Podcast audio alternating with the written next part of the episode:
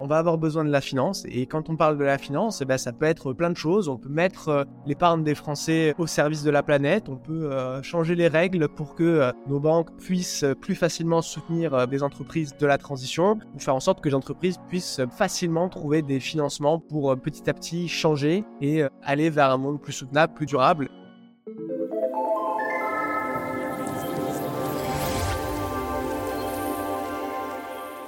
Bonjour à toutes et à tous, Jeune Pousse, le podcast Futura dédié aux initiatives positives et à impact, vous accueille aujourd'hui pour parler finance. Alors qu'à la COP21, tout le monde était uni pour lutter en faveur d'un avenir plus durable, depuis, pas moins de 3100 milliards d'euros ont été investis par les banques du monde entier dans les énergies fossiles. Situation aberrante contre laquelle certains acteurs ont décidé d'agir, comme Gringot, une néobanque créée en 2019 pour que l'argent ait un impact positif sur la planète.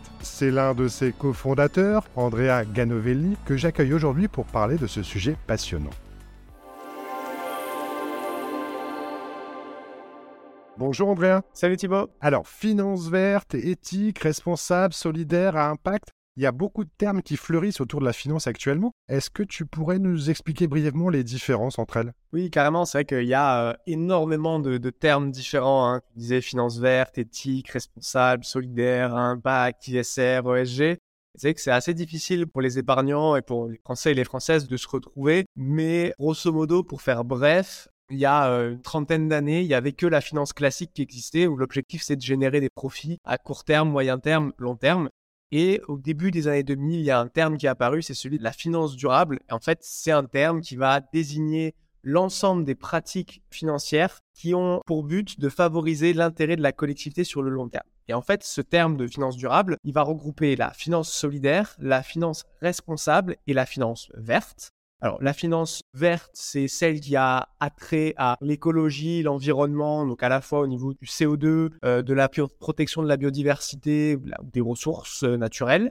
La finance solidaire, c'est euh, celle qui va être sur l'ensemble des initiatives qui vont permettre de faciliter des projets qui vont améliorer la cohésion sociale, réduire les inégalités et permettre à tout le monde bah, voilà, d'avoir une société plus juste et tout le monde d'avoir sa chance et la finance responsable, qui est la troisième composante euh, de la finance durable. Bah, grosso modo, c'est un peu entre les deux. Euh, on l'appelle parfois la, finance socialement responsable. C'est euh, ce qu'on voit souvent, en fait, les lettres ESG, donc E pour environnement, S pour social ou sociaux et G pour gouvernance. Donc c'est la finance qui va prendre en responsable ces trois critères pour essayer de proposer bah, des investissements et des produits financiers qui vont respecter ces trois critères le label ISR, par exemple, qui est le principal label, même s'il est très décrié euh, à juste titre à mon avis, c'est un label qui se base sur la finance responsable. Et ensuite, le niveau au-dessus euh, de tout ça, ça va être la finance à impact, qui va bah, grosso modo reprendre un peu les, mêmes critères que cette finance-là, sauf que vraiment, la finance à impact, c'est vraiment aller euh, un cran plus loin.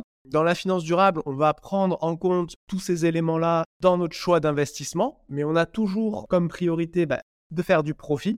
Alors que la finance à impact, la priorité de cette finance à impact, c'est vraiment d'avoir un impact positif, euh, que ce soit sur la société ou l'environnement, à travers la finance. Juste entre parenthèses, tu me parlais du label ISR qui posait quelques problèmes parce que c'est vraiment le label qu'on voit euh, fleurir et qui est un peu partout et associé justement à cette finance à impact. En quoi euh, c'est à la fois bien que ça existe, mais quelles sont les limites et qu'est-ce que tu peux lui reprocher? Il est très critiqué, je suis pas le seul à, le critiquer, on est, on est, très nombreux à le critiquer. je crois qu'il y a pas mal de travail qui est en train de faire en ce moment pour le modifier. Ça a été un, label pionnier hein, parce que ça fait pas mal de temps qu'il est là et donc il a eu le mérite de démocratiser euh, la finance durable, de faire en sorte que bah, des personnes qui étaient très éloignées de ces sujets-là euh, commencent à faire leur transition, on peut dire. Maintenant, c'est un label qui va pas loin, pas assez loin du tout. Et en fait, contrairement à ce que peuvent penser les épargnants et les investisseurs, on peut tout à fait investir dans euh, des entreprises qui travaillent dans le secteur des énergies fossiles en investissant dans le label ISR. En fait, c'est un label qui est imposé euh, au niveau étatique, au niveau du gouvernement, mais en fait qui donne pas vraiment de cadre aux investisseurs, aux sociétés de gestion pour définir ce qu'est un investissement vert. En fait, le label ISR, pour l'obtenir, les investisseurs doivent justifier de la création d'une méthodologie, mais on ne dit rien sur cette méthodologie. Et en fait, euh, elle est libre à chacun de, la mettre en place. Cette méthodologie, elle doit prendre en compte les piliers ESG, mais en fait, elle a la possibilité de n'en prendre que deux des trois. Donc, on pourrait très bien dire que on regarde les piliers euh, G de la gouvernance et S du social en excluant totalement l'environnement, ce qui permet à des entreprises euh, bah, des énergies fossiles qui généralement payent plutôt bien leurs salariés et qui euh, peuvent avoir je sais pas, 50% de femmes dans leur comité de direction, donc avoir de très bonnes notes en gouvernance et en social, mais pas du tout faire de bien dans l'environnement. Et on peut euh, très bien scorer dans ce label ISR en investissant dans cette entreprise-là. Donc c'est un, un, vrai problème. Et en fait, là où le problème est vraiment important, c'est que du coup, ce label est souvent pris pour ce qu'il n'est pas. Et très souvent, en fait, les épargnants français et françaises ont l'impression qu'investir dans des fonds labellisés ISR, bah, ça va suffire pour euh, utiliser leur argent à bon escient, alors qu'en fait, pas du tout. Et c'est ça aussi le problème, c'est qu'il y a un décalage entre ce qu'est vraiment ce label et ce que les gens pensent que ce label est vraiment. Est-ce que la fameuse taxonomie verte européenne a permis une réelle avancée dans le domaine? Et d'ailleurs, est-ce que tu peux nous dire quelques mots justement sur cette taxonomie verte européenne? Ce qui est intéressant déjà avec la taxonomie verte européenne, c'est qu'on a une vision qui devient européenne. Le label ISR, c'est un label qui est franco-français. Euh, il y a des labels dans quasiment tous les pays européens. Euh, en France, il y en a même d'autres. Il y a aussi le label Greenfin, il y a le label Finansol. Et on manque vraiment d'harmonie entre chacun des pays. Mais la réalité, c'est qu'aujourd'hui, la finance, elle ne doit pas se voir au niveau français, elle doit se voir au niveau mondial, si possible, mais à minima au niveau européen. Et donc, en fait, la taxonomie européenne, donc c'est une initiative qui a apparu il y a, quelques années et en fait qui a pour but de classifier euh, des activités économiques de dire si elles ont un impact ou non un impact favorable ou non sur l'environnement, avec pour objectif final de pouvoir orienter les investissements vers les activités qui ont été décrites comme vertes. Donc en fait, pour ça, euh, il y a six critères. Euh, le premier, ça va être l'atténuement du changement climatique. La deuxième, l'adaptation au changement climatique. Euh, le troisième, c'est la protection des ressources aquatiques et maritimes. La transition vers une économie circulaire. Le contrôle de la pollution. Et enfin, la protection et la restauration de la biodiversité et des écosystèmes. Et donc en fait, pour qu'une activité soit dite verte, il faut qu'à minima, elle agisse sur un de ces critères, mais qu'elle n'ait pas d'action négative sur aucun des cinq autres. Par exemple, euh, la climatisation, euh, c'est super, c'est l'adaptation au changement climatique parce que quand il fait chaud, on met la clim, on a moins froid, donc on s'adapte. Mais c'est catastrophique euh, sur l'atténuation du changement climatique parce que les liquides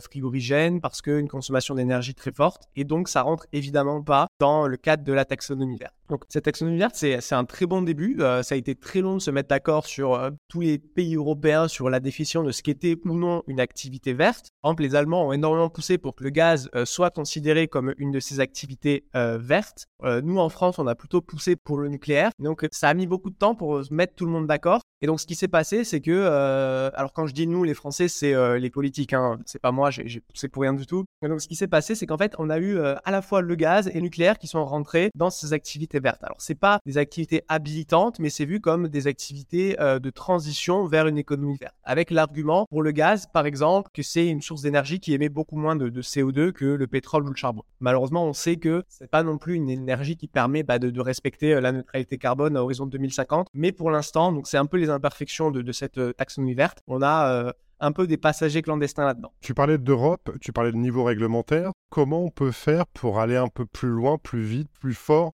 sur, ce, sur ce sujet de la finance responsable et durable? C'est très difficile hein, d'aller vite et fort parce qu'en fait, pour reprendre un peu ce qui se passe au, niveau de la finance, nos grandes banques en Europe, en Amérique du Nord, en fait dans tout l'Occident, elles sont nées pendant les révolutions industrielles. En fait, elles sont, construites sur le pétrole, sur le charbon, et du coup, elles sont gavées d'actifs très fortement carbonés. Et du coup, c'est très difficile pour elles d'en sortir euh, du jour au lendemain. Ça prend du temps. Certaines ont commencé, pas toutes malheureusement, mais euh, ça commence. Et donc c'est très difficile d'aller vite parce que si elles font ça trop vite, il y a des, risques systémiques sur ces acteurs-là. On a vu récemment qu'on a eu bah, le, Crédit Suisse qui a, tremblé. Et là, plus personne s'amuse si on a euh, un maçon comme ça qui tombe. Mais pour aller plus vite, pour aller plus loin, faut continuer aujourd'hui à la fois au niveau politique, euh, au niveau et là c'est principalement au niveau européen, même si la France peut jouer au niveau français, il faut euh, continuer vraiment de pousser ce curseur-là euh, et de continuer à se mettre d'accord. Et c'est là où en fait je disais très difficile parce qu'aujourd'hui ce qui est vert, tous les Européens n'en ont pas encore la même définition.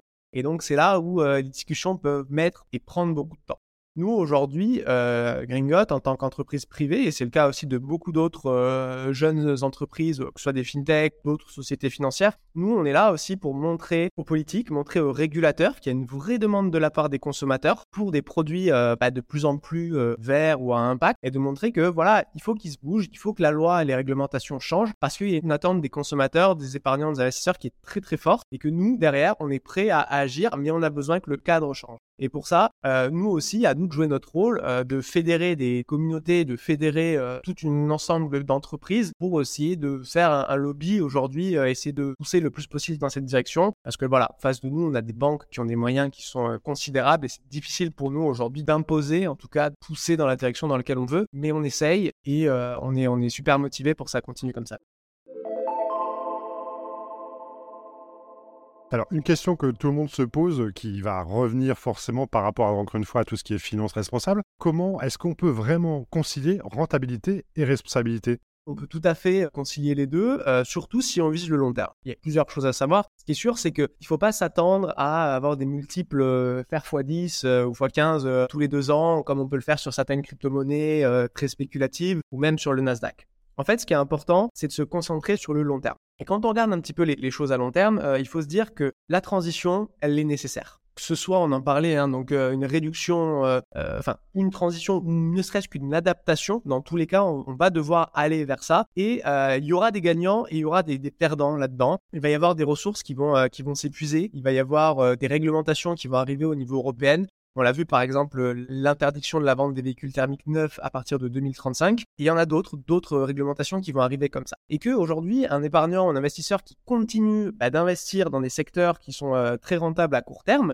à long terme, c'est des secteurs qui vont totalement euh, bah, euh, disparaître, comme je le disais, par l'épuisement des ressources ou par des changements de réglementation ou même des changements de, consommation. Donc en fait, aujourd'hui, investir dans des entreprises, dans des projets, soutenir des projets responsables, à long terme, ça va forcément être payant, ça va forcément être gagnant, puisque c'est ces euh, secteurs-là, ces entreprises-là qui vont finir par être les gagnantes, euh, les gagnantes de demain et que les autres secteurs ne pourront pas continuer à exploiter les ressources, ne pourront pas continuer à vivre comme elles le font. Donc ça, c'est une première chose. Maintenant, comme je le disais au début, L'objectif et l'idée, c'est pas euh, de s'accaparer bah, les ressources du futur, que ce soit en eau ou en minerai, et euh, spéculer euh, sur ces ressources-là. Parce que ce qu'il faut comprendre, c'est que dans la notion de responsabilité, il y a aussi une idée qui est forte, c'est un meilleur partage bah, de la valeur qui est créé bah, entre les actionnaires, entre les dirigeants, les investisseurs, mais aussi entre les salariés, les clients, les fournisseurs, les consommateurs et toutes les personnes sur la chaîne de valeur. Pour ça, on peut très bien être rentable, gagner de l'argent tout en respectant le fait que chacun puisse euh, bah, gagner sa part mais il ne faut pas s'attendre euh, à des rendements qui sont euh, mirobolants et on pense pas. voilà,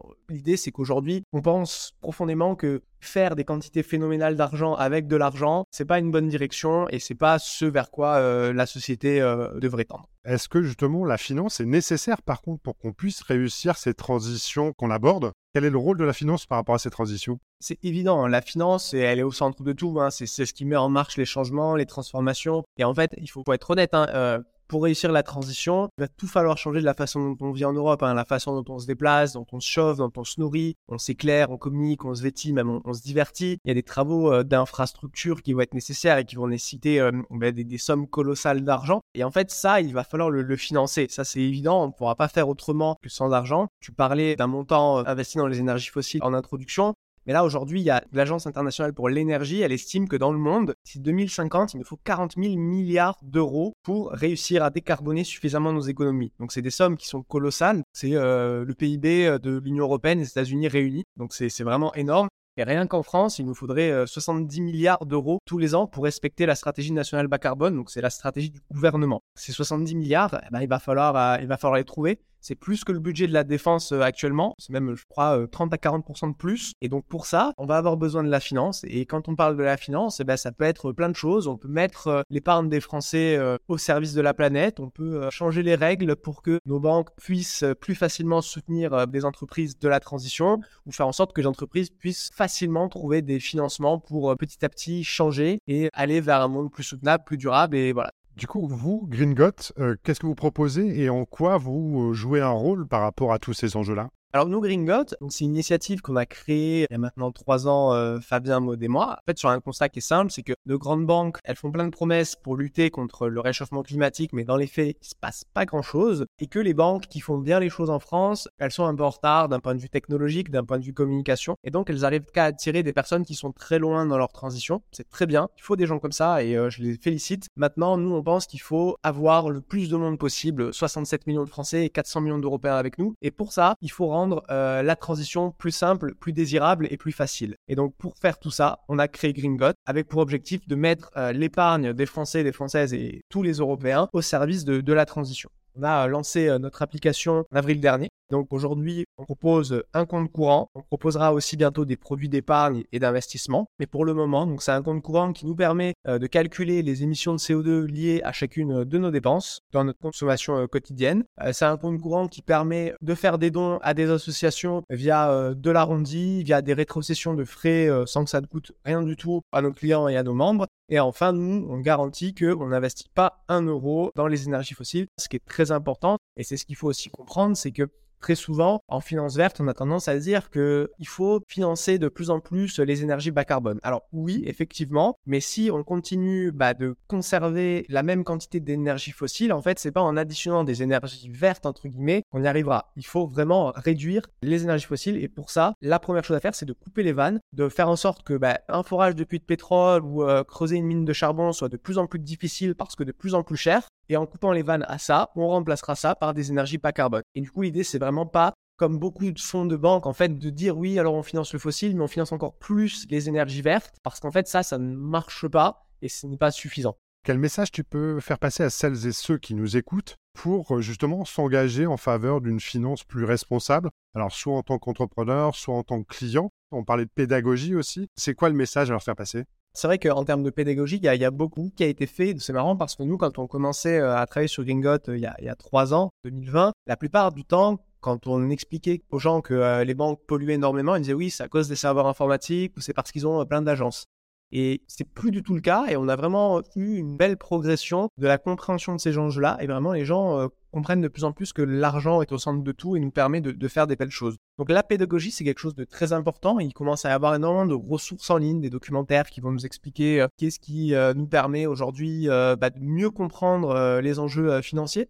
Je recommande une chaîne sur YouTube qui est pas forcément spécialisée sur la finance verte, mais en tout cas sur tous les sujets économie et finance. C'est celle de Doreka qui nous explique voilà qu'est-ce qui se passe, à quoi vraiment sert l'argent et comment se passent les grands les grands circuits. Donc la première des choses, c'est vraiment s'éduquer, s'informer et ensuite une fois qu'on a appris ces informations, et un exercice qui peut être sympa, c'est de chacun d'aller voir euh, son banquier et demander un petit peu euh, de lui expliquer ce qu'il y a euh, sur son livret A, sur son assurance vie, sur son PEA et de lui demander un petit peu bah, quelle est l'empreinte carbone de son compte bancaire ou alors dans quelles entreprises investi euh, son compte bancaire, s'il respecte euh, les recommandations euh, de la CPR vis-à-vis de, des assurances vie à impact, de la SFDR, de la taxonomie. Et je pense que beaucoup seront très surpris aujourd'hui du, niveau même de, de manque de connaissances de la plupart des conseillers bancaires sur vraiment euh, ce qui est fait de leur argent et en quoi il a un impact. Et rien que ça, en fait, aujourd'hui, euh, il faut que ça bouge. Nous, aujourd'hui, chez Gringot, euh, on n'a pas la prétention d'atteindre la taille de la BNP ou de la Société Générale tout de suite. Nous, ce qui nous importe, c'est vraiment de réveiller les consciences et de mettre un grand coup de pied dans la fourmilière pour que ça change aussi au niveau de la BNP et de la Société Générale.